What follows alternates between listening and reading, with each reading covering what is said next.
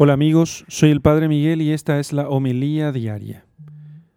Lectura del Santo Evangelio según San Mateo, capítulo 11, versículos 25 al 27. En aquel tiempo Jesús exclamó, Te doy gracias, Padre, Señor del cielo y de la tierra, porque has escondido estas cosas a los sabios y entendidos y las has revelado a la gente sencilla. Gracias, Padre, porque así te ha parecido bien.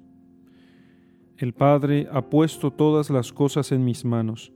Nadie conoce al Hijo sino el Padre, y nadie conoce al Padre sino el Hijo, y aquel a quien el Hijo se lo quiera revelar. Palabra del Señor. Gloria a ti, Señor Jesús. Queridos hermanos, nosotros no conocemos del todo, por las limitaciones propias de la naturaleza humana, no conocemos hasta qué punto está Dios con nosotros en todos los momentos de nuestra vida.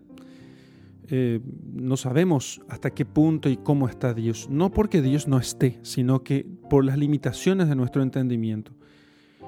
Esta cercanía se hace especialmente próxima, sin embargo, cuando Dios ve que estamos nosotros caminando hacia la santidad. Ahí es cuando está como un padre que cuida de su hijo pequeño Jesús, que por su parte es perfecto Dios y perfecto hombre, nos habla constantemente de esta cercanía de Dios en la vida de los hombres y de su paternidad amorosa con nosotros. Para eso se hizo hombre, para que conozcamos cuánto el Padre nos ama y está a nuestro lado. Solo Jesús, el Hijo de Dios, podría hacerlo, porque nadie conoce al Padre sino el Hijo, y nadie conoce al Hijo sino aquel a quien quiera revelárselo. Así nos dice el Evangelio. El Hijo conoce al Padre como con, el mismo conocimiento con que el Padre conoce al Hijo. Jamás se ha dado ni se dará nunca una intimidad más profunda, mayor que esta intimidad que tienen el Padre y el Hijo. Eh, son uno solo, están identificados y, es la identificación del saber y del conocer que, implica esa unidad de la naturaleza divina, porque el Padre está en el Hijo y el Hijo está en el Padre. Jesús está declarando con estas palabras que Él es Dios de Dios, luz de luz. Y como Hijo, que es consustancial con el Padre, Él nos muestra quién es Dios Padre. Y quién es Dios Padre para nosotros, que somos hombres. Y cómo, y cómo Él en su bondad nos, nos ofrece el don del Espíritu Santo. Este fue de hecho el núcleo de la revelación a los hombres. ¿Cuál? el misterio de la Santísima Trinidad y con él y en él la maravilla de la paternidad divina, que Dios no es solo nuestro Creador, Dios es nuestro Padre. Aquella última noche, cuando parece resumir eh, la, revelación, todo su mensaje en, en, aquel momento tan íntimo con sus discípulos en el cenáculo, en la última cena, cuando quiso resumir todos aquellos años de entrega y de, de confidencias profundas, él declara, manifesté tu nombre a los que me diste. Les dije, de algún modo le dice al Padre, yo mostré quién eres tú a los hombres, les mostré quién eras y cuánto le amabas. Así, manifestar el nombre eh, es mostrar el modo de ser, la esencia de alguien.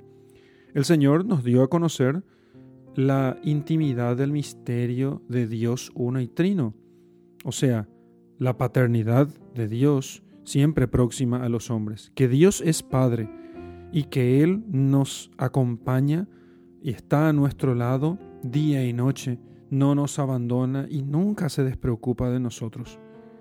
Son incontables las veces en que Jesús da a Dios el título de Padre, en, sus diálogos íntimos, también en su enseñanza a las muchedumbres. Habla con, con detenimiento de la bondad de Dios Padre retribuye cualquier pequeña acción, pondera todo lo bueno que hacemos, incluso lo que nadie ve, porque el Padre siempre lo ve todo. Y el Padre es tan generoso que reparte sus dones no solamente sobre los justos, también sobre los pecadores. Anda siempre preocupado y providente sobre nuestras necesidades. Con frecuencia, el nombre de Padre viene citado como un estribillo que le era muy grato repetir a Jesús, Padre mío. Así llamaba Jesús a Dios. Dios Padre nunca está lejos de nuestra vida. como no está el padre que ve a su hijo pequeño solo, en peligro y necesitado de su compañía. Así, si nosotros buscamos agradarle en todo, siempre le encontraremos a nuestro lado. Si no le buscamos agradar, Dios está a nuestro lado, pero no lo sabremos, no lo sentiremos, no tendremos certeza, no, no podremos nosotros verlo. Pero si buscamos agradarlo, veremos que el Padre está allí.